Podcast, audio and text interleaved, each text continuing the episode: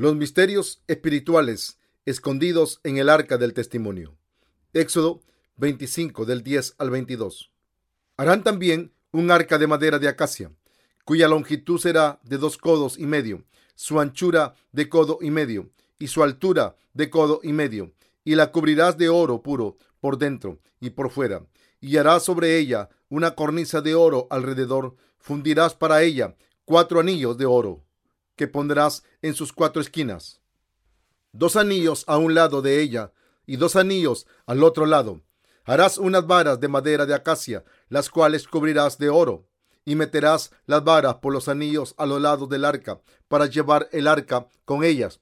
Las varas quedarán en los anillos del arca, no se quitarán de ella, y pondrás en el arca el testimonio que yo te daré, y harás un propiciatorio de oro fino, cuya longitud será de dos codos y medio, y su anchura de codo y medio. Harás también dos querubines de oro, labrados a martillo, los harás en los dos extremos del propiciatorio. Harás, pues, un querubín en un extremo y un querubín en el otro extremo. De una pieza con el propiciatorio harás los querubines en sus dos extremos, y los querubines se extenderán por encima las alas, cubriendo con sus alas el propiciatorio, sus rostros el uno enfrente del otro, mirando al propiciatorio, los rostros de los querubines, y pondrás el propiciatorio encima del arca, y en el arca pondrás el testimonio que yo te daré, y de allí me declararé a ti, y hablaré contigo de sobre el propiciatorio, de entre los dos querubines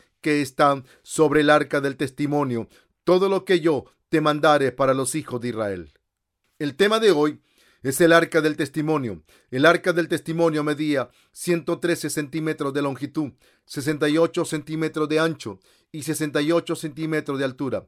Estaba hecha de madera de acacia y recubierta con oro puro. Dentro de esta arca había dos tablas de piedra grabadas con los diez mandamientos y una vasija de oro con el maná. Y después la vara de Aarón también fue añadida. Entonces ¿Qué nos dicen los tres artículos colocados dentro del arca del testimonio? A través de estos artículos me gustaría proporcionar una amplia explicación de los tres ministerios de Jesucristo. Ahora examinemos la verdad espiritual manifestada en estos tres artículos colocados dentro del arca del testimonio. Las dos tablas de piedra grabadas con la ley, las dos tablas de piedra grabadas con la ley que fueron colocadas dentro del arca del testimonio nos dicen que Dios es el hacedor de la ley, quien nos ha dado sus leyes. Romanos 8.1. 2. Afirma. Ahora pues, ninguna condenación hay para los que están en Cristo Jesús, los que no andan conforme a la carne, sino conforme al Espíritu, porque la ley del Espíritu de vida en Cristo Jesús me ha liberado de la ley del pecado y de la muerte. De este pasaje podemos ver que Dios ha establecido dos leyes en nuestro corazón, en la ley de vida y la ley de la condenación. Con estas dos leyes, el Señor ha traído la condenación y salvación a todos los seres humanos. Primero que nada, podemos reconocer a través de la ley que somos pecadores, inevitablemente destinados al infierno. Sin embargo, aquellos que conocen su naturaleza pecaminosa y destino de condenación, Dios ha dado su ley de la salvación, la ley del Espíritu de vida en Cristo Jesús. Dios se ha convertido en el verdadero Salvador para todos al darles estas dos leyes. El maná contenido en la olla de oro. En la olla de oro que también se encontraba en el arca contenía maná. Cuando el pueblo de Israel pasó cuarenta años en el desierto, Dios les dio comida de los cielos y los israelitas vivían con este maná cocinándolo de varias maneras y era como semilla de cilantro blanco y sabía como wafer hecho con miel. Este maná que Dios le dio al pueblo de Israel sostenía sus vidas hasta que entraron a la tierra de Canaán. Esto nos dice que nosotros los creyentes de hoy también debemos de comer el pan de vida con el cual deben alimentarse los hijos de Dios mientras estemos en este mundo y hasta el día en que entremos al cielo. Pero existen momentos en que deseamos tener el pan del mundo en lugar de la palabra de Dios. Aún así, lo que los hijos de Dios deben vivir verdadera y ciertamente antes de alcanzar la tierra espiritual de Canaán es la de la palabra de Dios, la cual es el verdadero pan de vida espiritual que desciende del cielo. Uno nunca se cansa de tener siempre el pan de la vida verdadera. Entre más tenemos este pan espiritual, mayormente se convierte en la vida verdadera para nuestras almas. Pero si nos alimentamos con el pan de las enseñanzas del mundo, en lugar de hacerlo con la palabra de Dios, nuestras almas terminarán finalmente muertas. Dios ordena al pueblo de Israel poner el maná que descendió de los cielos en una vasija y guardarlo ahí. Como se muestra en Éxodo 16:33, Dios dijo, toma una vasija y pon en ella un gomer de maná y ponlo delante de Jehová para que sea guardado para vuestros descendientes. El maná que descendió del cielo era el pan de la verdadera vida para las almas del pueblo, y te afligió y te hizo tener hambre, y te sustentó con maná, comida que no conocías tú ni tus padres la habían conocido para hacerte saber que no solo de pan vivirá el hombre, mas de todo lo que sale de la boca de Jehová vivirá el hombre. Deuteronomios 8:3. ¿Quién es entonces el verdadero pan de vida para nosotros? El bautismo que Jesucristo recibió para tomar nuestros pecados sobre su cuerpo y su crucifixión y derramamiento de sangre son nuestro verdadero pan de vida. Al darnos su carne y su sangre, Jesucristo se ha convertido en el pan de vida eterna, como nos dice Juan 6:48 al 58. Yo soy el pan de vida. Vuestros padres comieron el maná en el desierto y murieron. Este es el pan que desciende del cielo. Este es el pan que desciende del cielo, para que el que de él come no muera. Yo soy el pan vivo que descendió del cielo. Si alguno comiere de este pan, vivirá para siempre. Y el pan que yo daré es mi carne, la cual yo daré por la vida del mundo. Entonces los judíos contendían entre sí, diciendo, ¿Cómo puede éste darnos a comer su carne? Jesús les dijo, de cierto, de cierto digo, si no coméis la carne del Hijo del Hombre y bebéis su sangre, no tenéis vida en vosotros. El que come mi carne y bebe mi sangre tiene vida eterna, y yo le resucitaré en el día postrero, porque mi carne es verdadera comida y mi sangre es verdadera bebida. El que come mi carne y bebe mi sangre en mí permanece, y yo en él.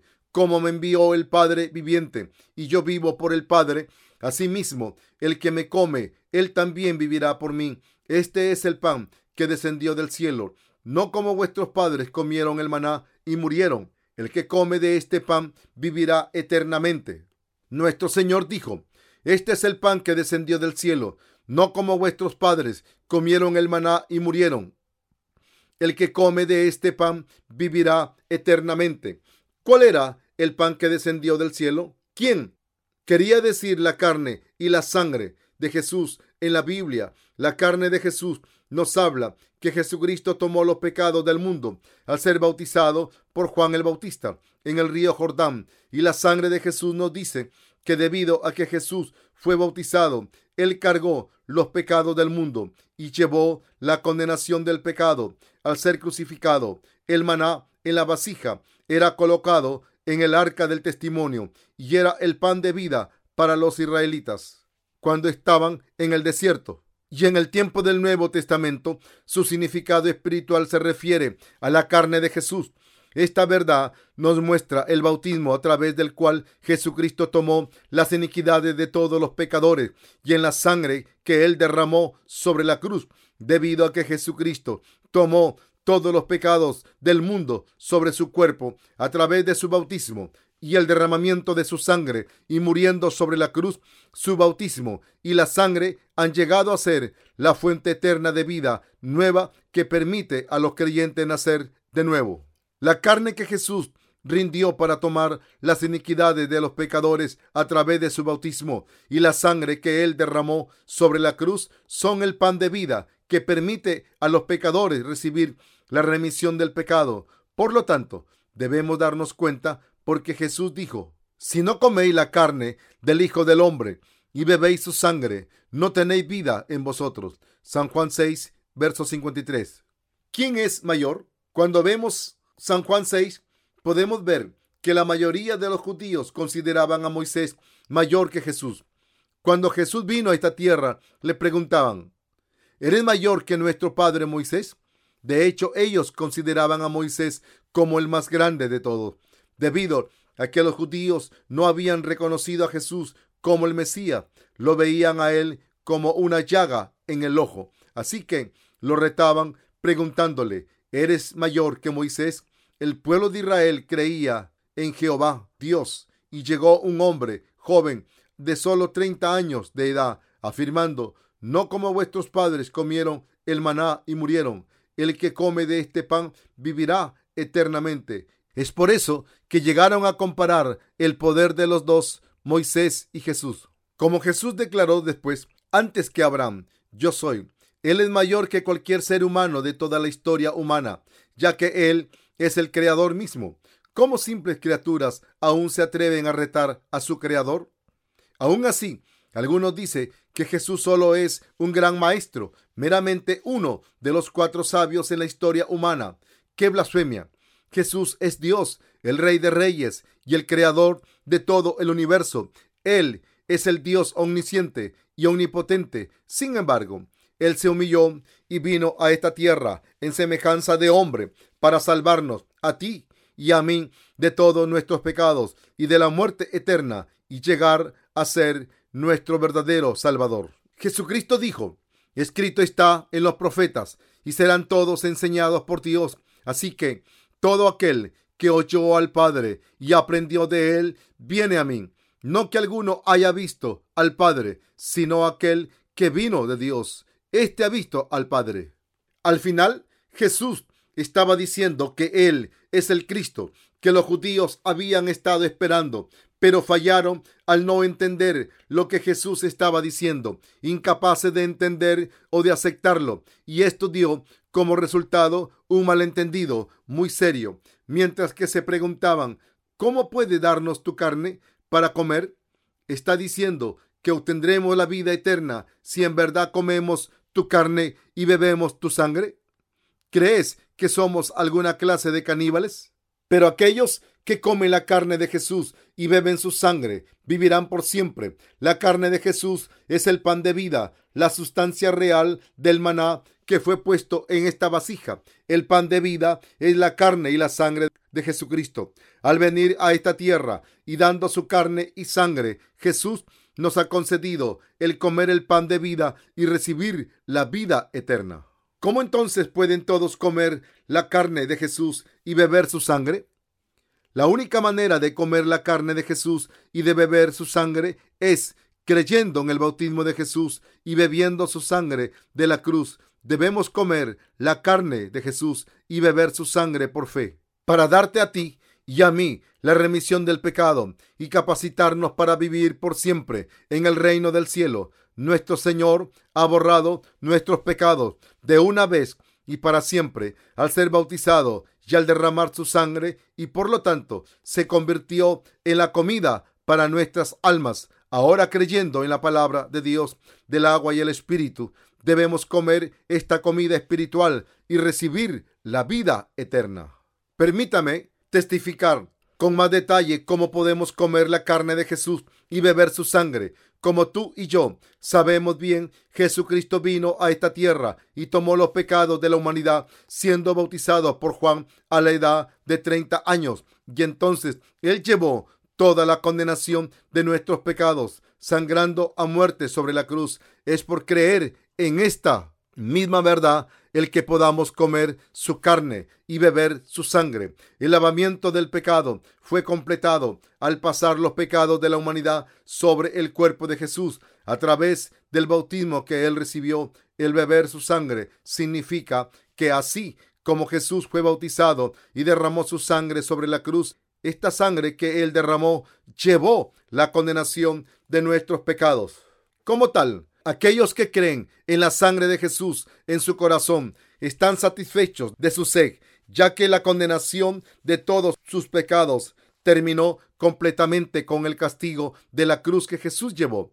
Debemos darnos cuenta de esta manera y debemos creer en ella debido a que Jesucristo vino a esta tierra y aceptó nuestros pecados al ser bautizado, creyendo en esta verdad, hemos sido limpiados de todos los pecados de una vez y para siempre. Dios nos dijo que comiéramos la carne de Jesús y bebiéramos su sangre por fe, debido a que Jesús tomó todos los pecados a través del bautismo que él recibió de Juan, quitando las iniquidades de todos, debido a que él dio su cuerpo al castigo de la cruz y derramó su preciosa sangre. Los corazones de aquellos que creen ahora están limpios y sin sed, ya que han lavado todos sus pecados y dejado toda la condenación del pecado por fe. Es por eso que Jesús dijo, porque mi carne es verdadera comida y mi sangre es verdadera bebida. San Juan 6, 55. Certísimo, este Jesús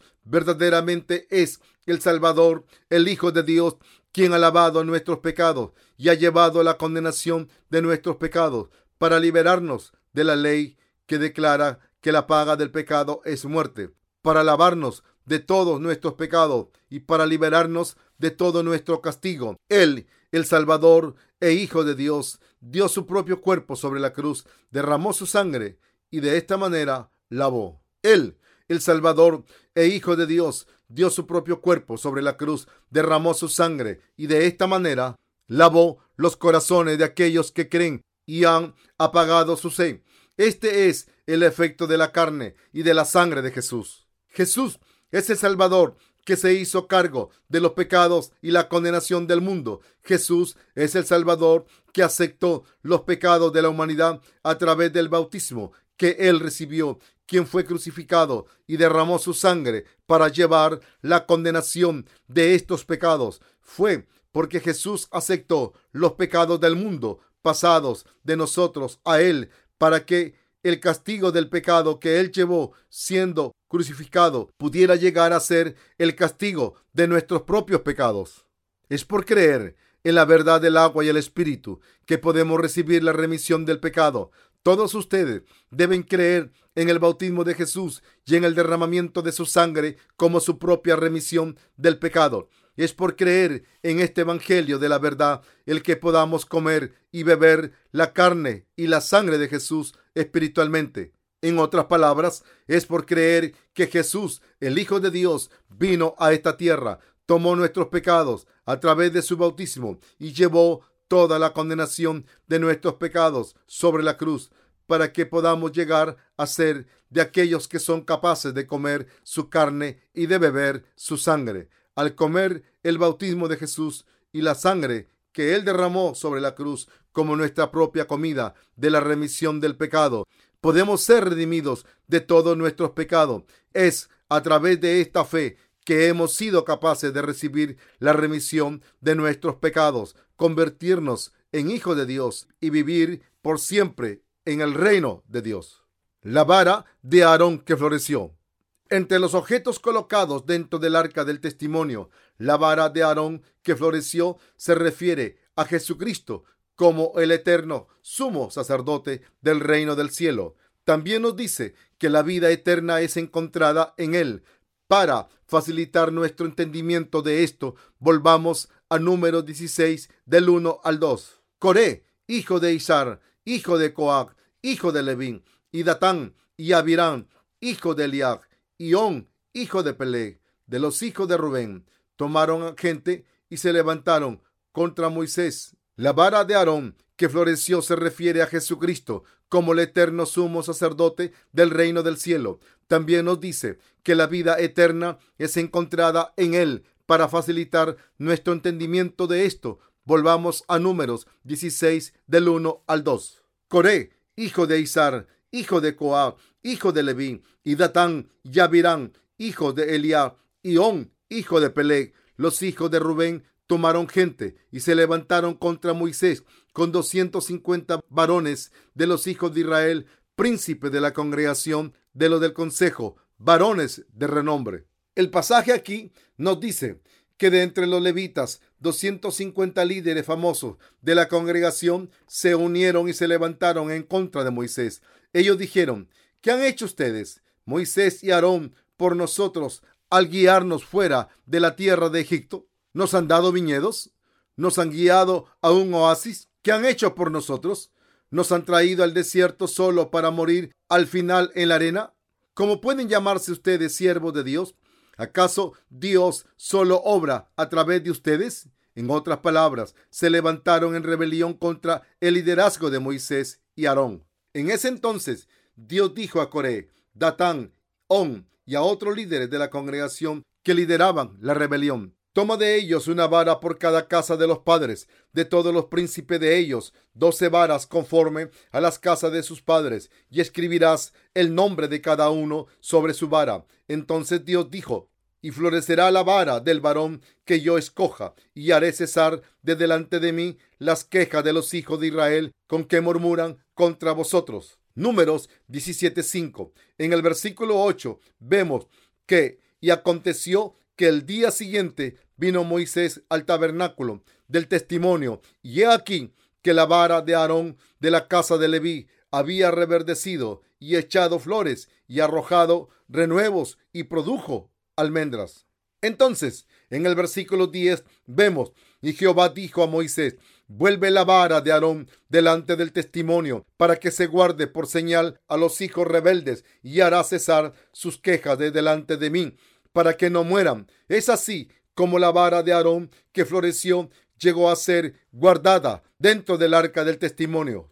Esto muestra que Aarón, un descendiente de Leví, fue ungido como el sumo sacerdote del pueblo de Israel. Moisés era el profeta de Dios y Aarón y sus descendientes eran los sumos sacerdotes del pueblo de Israel. Dios mismo había encomendado las responsabilidades del sumo sacerdote terrenal a Aarón. Dios había mostrado un sistema de sacrificio a Moisés, en donde el pueblo de Israel traía las ofrendas sacrificiales y las ofrecía a Dios siempre que pecaban, y él convirtió a Aarón en supervisor del ofrecimiento de estas ofrendas de acuerdo a los requisitos del sistema de sacrificios. Aunque Dios había confiado todas las obligaciones sacerdotales a Aarón, el sumo sacerdote. Aún existía gente que retaba y se rebelaba contra el sacerdocio, y es por eso que Dios hizo florecer la vara de Aarón, demostrando que su sacerdocio vino de Dios. Entonces,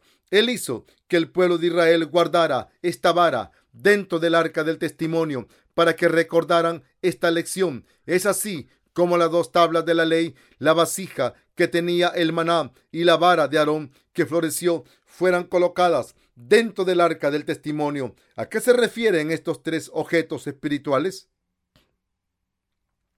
Se refieren a los ministerios de Jesucristo, nuestro Salvador. ¿Qué ministerios completó Jesucristo para borrar todos nuestros pecados? Primero, Él completó el ministerio de profeta. Él es el alfa y la omega. Él conoce el principio y el fin y Él nos ha enseñado todo acerca de lo primero y lo último. Nuestro Señor sabía que ocurriría con la humanidad, a ti y a mí, si hubiésemos permanecido en pecado. Segundo, Jesús se ha convertido en el eterno sumo sacerdote del reino del cielo. Él vino a esta tierra debido a que Él quería salvarnos del pecado, convirtiéndose en nuestro propio Salvador personal para salvarnos totalmente, llegando a ser nuestro verdadero sumo sacerdote del reino del cielo. Tercero, Jesucristo es nuestro Rey. La Biblia declara, y en su vestidura y en su muslo tiene escrito este nombre, Rey de Reyes y Señor de Señores. Apocalipsis 19, 16. Él es el mismo creador de todo el universo y así tiene la autoridad de gobernarlo todo. Todos debemos, todos debemos darnos cuenta que Jesucristo, quien es nuestro verdadero Rey, el profeta, quien nos ha enseñado la verdad de nuestra salvación del pecado y el eterno sumo sacerdote del cielo, ahora se ha convertido en nuestro verdadero Salvador. Nuestro Señor nos ha liberado a ti y a mí del pecado, nos ha convertido en el pueblo de Dios, sus hijos y sus obreros, y Él nos ha capacitado para hacer obras buenas él ha hecho que nuestras almas nazcan de nuevo para que puedan vivir vidas nuevas aún en esta tierra. Y Él nos ha dado vida nueva para que cuando llegue el tiempo, Él pueda levantar nuestros cuerpos y capacitarnos para vivir por siempre con Él en el cielo. ¿Quién es Jesucristo para ti y para mí? Él es nuestro verdadero Salvador y Jesucristo es nuestro profeta, nuestro eterno sumo sacerdote y nuestro rey, aunque no deseamos desobedecer la voluntad de Dios. Somos tan insuficientes y débiles que no podemos evitar pecar todo el tiempo. Si continuamos viviendo así, morir así y luego estar ante Dios, ¿cuál es el lugar apropiado para que vayamos? ¿Será el cielo o el infierno? Si todos nosotros fuéramos a ser juzgados de acuerdo a la ley que declara la paga del pecado es muerte, ¿no seríamos todos destruidos? El que ha salvado a tal gente como yo, pecado y de la, y de la destrucción y se han convertido y se ha convertido en nuestro Salvador es Jesucristo. Él mismo vino a esta tierra, nos amó y se ha convertido en el Salvador que nos ha liberado de los pecados y de esta manera llega a ser el gran pastor de su rebaño.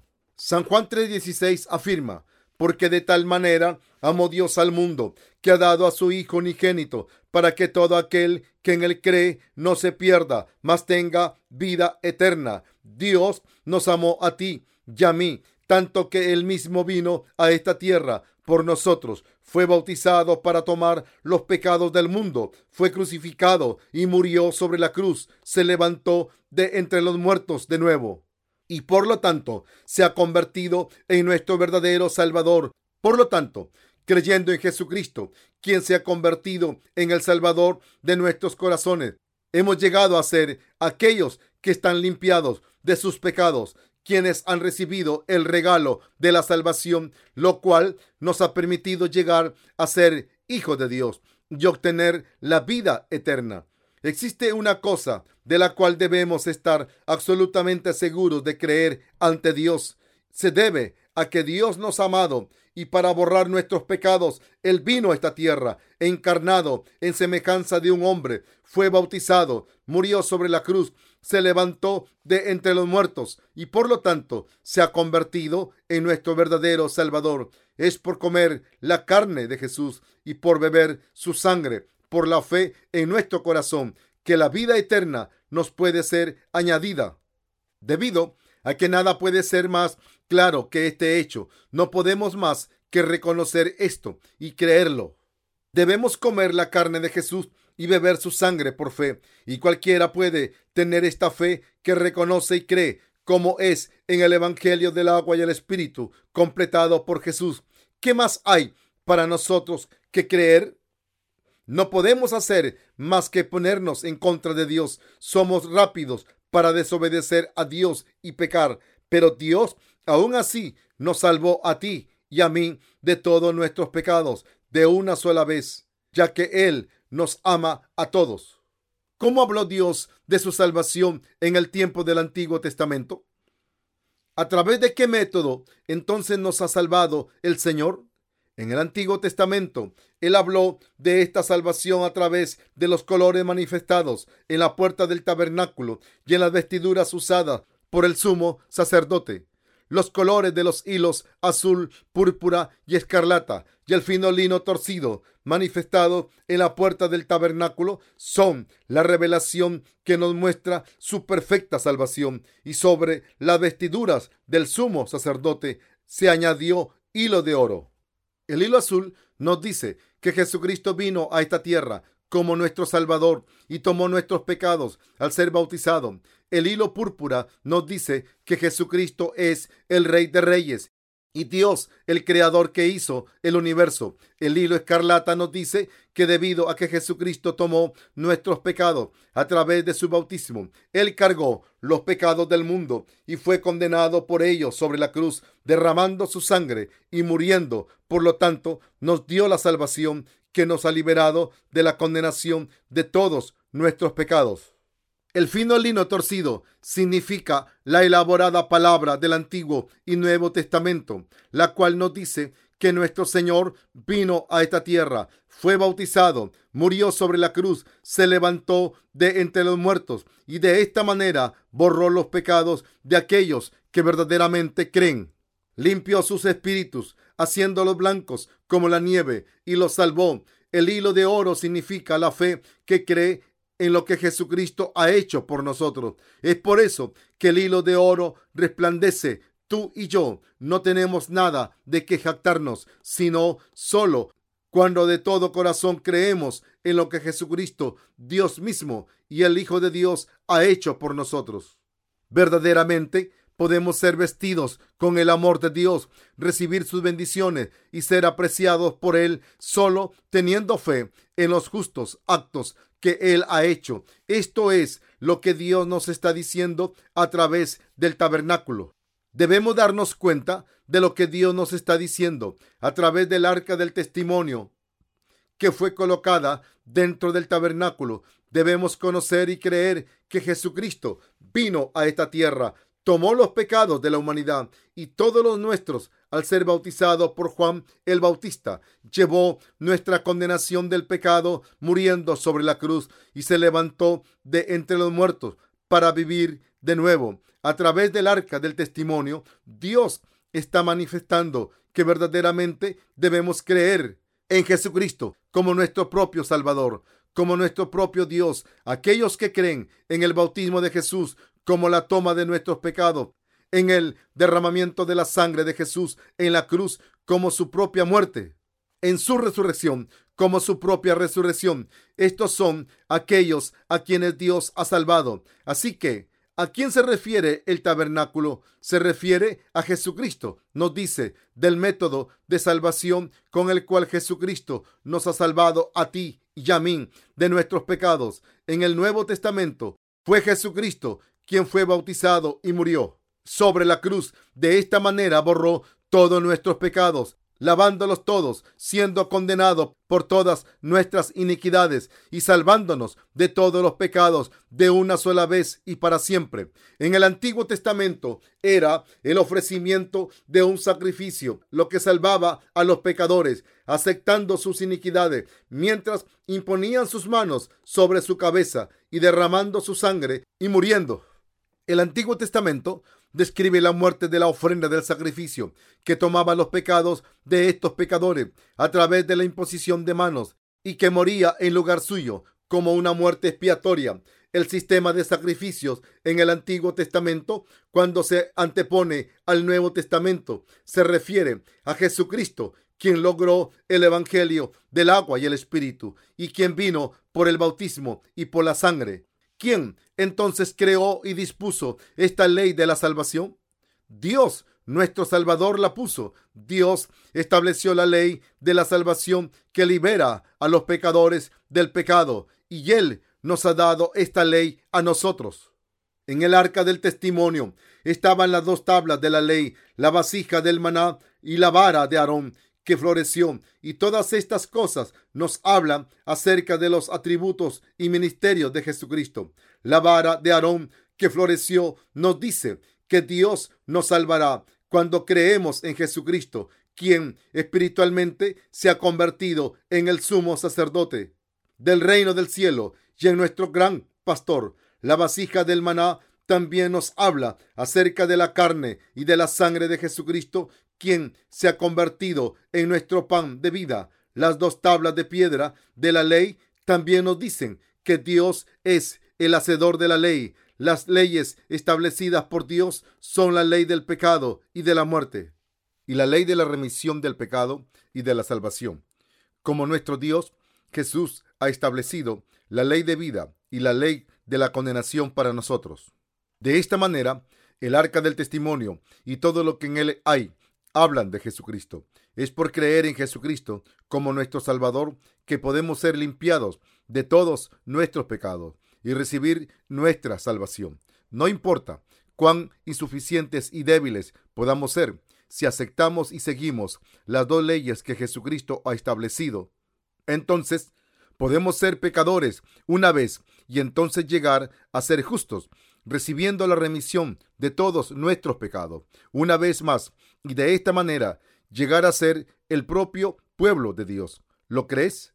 Ahora, en el tiempo presente, casi todos los cristianos por todo el mundo son propensos a creer en Jesús en vano, ya que ellos no conocen la verdad manifestada en el tabernáculo. Ellos creen que pueden recibir la remisión del pecado creyendo solamente en la sangre de la cruz de Jesús. En otras palabras, ellos creen que Jesús los ha salvado solo con la sangre de la cruz. Pero, ¿acaso Jesús tan solo murió en la cruz por nuestra salvación? ¿Es todo lo que Él hizo por nuestra redención? ¿Acaso Él no, al contrario, tomó todos los pecados del mundo de una vez por todas al ser bautizado por Juan, Mateo 3:13 al 15, Primera de Pedro 3:21, Primera de Juan 5:6?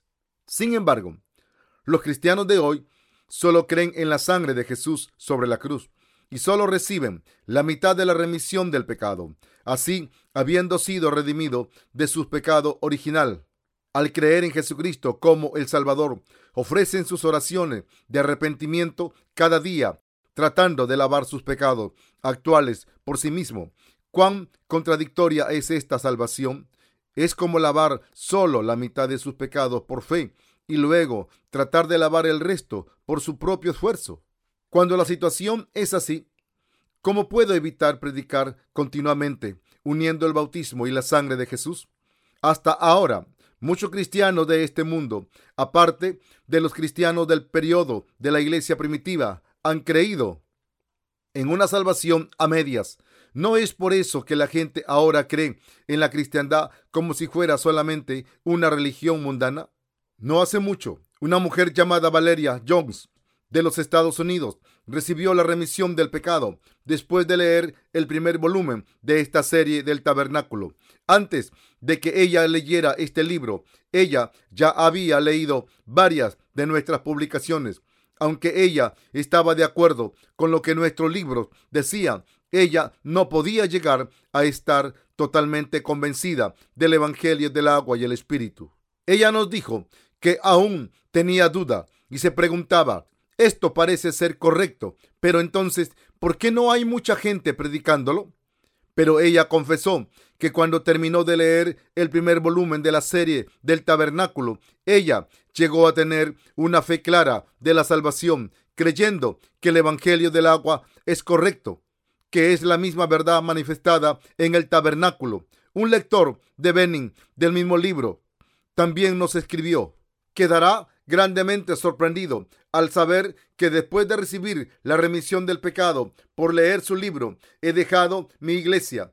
¿Por qué dejé la iglesia a la que asistía? Porque ellos predicaban la doctrina de la santificación incremental que no se enseña en la Biblia. Esta doctrina de la santificación incremental era totalmente contraria a la Biblia, ya que seguían enseñando que yo debía y podía ser santificado, cuando en realidad mi carne nunca puede ser santificada. Era insoportable para mí escuchar tales sermones. Es por eso que salí de esa iglesia y me separé de ella, debido a que he recibido la remisión de mis pecados por leer su libro. No tuve otra opción que la de dejar la iglesia a la que había estado asistiendo y ahora me separé de ella. Así como nosotros que hemos atravesado todo esto y ahora nos hemos convertido en el pueblo de fe y nos hemos unido con la iglesia de Dios. Toda la gente de este mundo también puede cambiar si tan solo conocen la verdad y conocerás la verdad y la verdad te hará libre. El arca del testimonio del tabernáculo también manifiesta a Jesucristo. Esta arca del testimonio estaba colocada en la parte más profunda del tabernáculo. Uno solo podía verla levantando el velo del tabernáculo y entrando en él, y después levantando el velo del lugar santísimo y caminando hacia adentro. En otras palabras, la puerta del tabernáculo estaba colocada en el este y el arca estaba colocada en el oeste, en la parte de atrás del tabernáculo no se quitarán las varas del arca. Éxodo 25, 14, 15 dice, y meterás las varas por los anillos a lo lado del arca para llevar el arca con ellas. Las varas quedarán en los anillos del arca, no se quitarán de ella. ¿Qué significan estos versículos?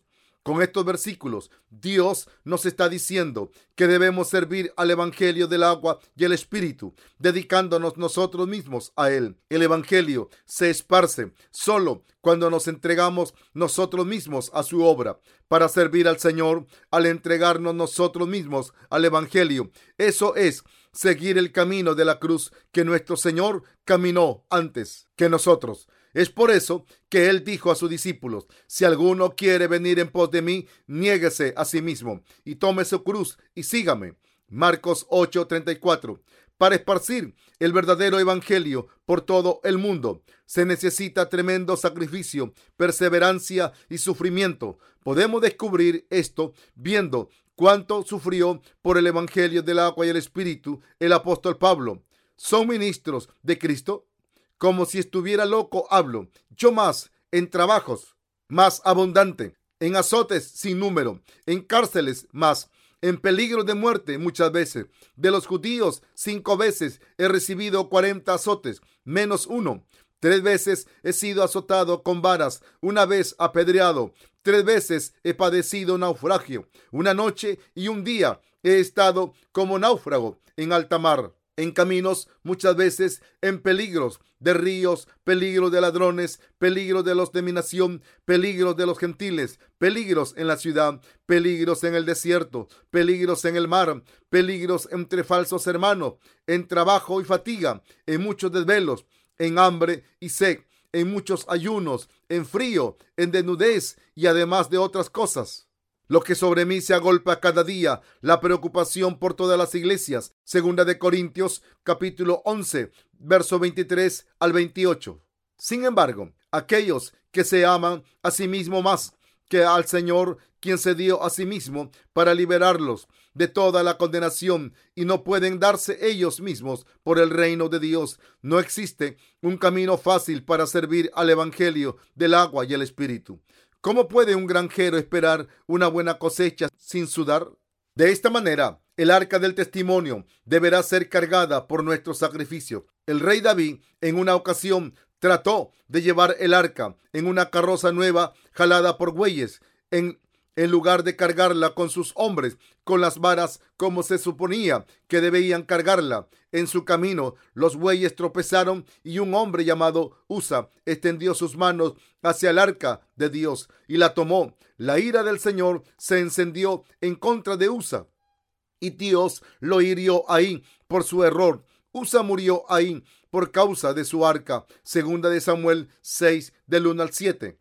Así que David, aterrorizado, por esto, y en ese día temeroso del Señor, llevó el arca a casa de Obed Edom, Keteo. Solo cargando el arca sobre los hombros de sus hombres, pudo él llevarla a su castillo tres meses después. Como lo ilustra esta historia, debemos cargar el arca del testimonio exactamente como Dios nos dijo, con nuestra sangre y con nuestro sudor, con nuestro sacrificio, con una devoción que no retrocede a su evangelio. Aquellos que realmente han recibido la remisión del pecado con enorme gratitud están más que gozosos de entregarse a sí mismo al Señor, quien se ha entregado a sí mismo por nosotros. Damos nuestra gratitud una y otra vez al Señor, nuestro Salvador y Dios. Damos gracias por permitirnos servir al Evangelio sobre esta tierra. Todos estamos maravillados y gozosos por este hecho de ensueño que el Señor nos haya escogido para servir a este Evangelio de la verdad, seguirle a Él y vivir la clase de vida que le agrada a Él. Tan solo permitirnos conocer la verdad hubiera sido suficiente para saturarnos con gozo.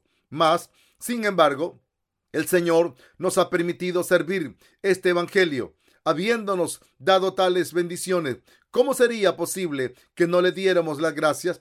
Damos toda nuestra gratitud a Dios. Es por eso que estamos dispuestos a sacrificarnos a nosotros mismos para esparcir el verdadero evangelio de esta santa tarea de evangelismo mundial, sin importar el tiempo, el esfuerzo o nuestras posesiones. El que hayamos recibido la remisión del pecado, de hecho por sí mismo, es algo por lo cual estamos infinitamente agradecidos, pero Dios no se ha detenido ahí, sino que Él aún nos ha otorgado encontrar y esparcir esta verdad. El Evangelio del agua y el Espíritu. ¿No es esto sino una bendición más para nosotros?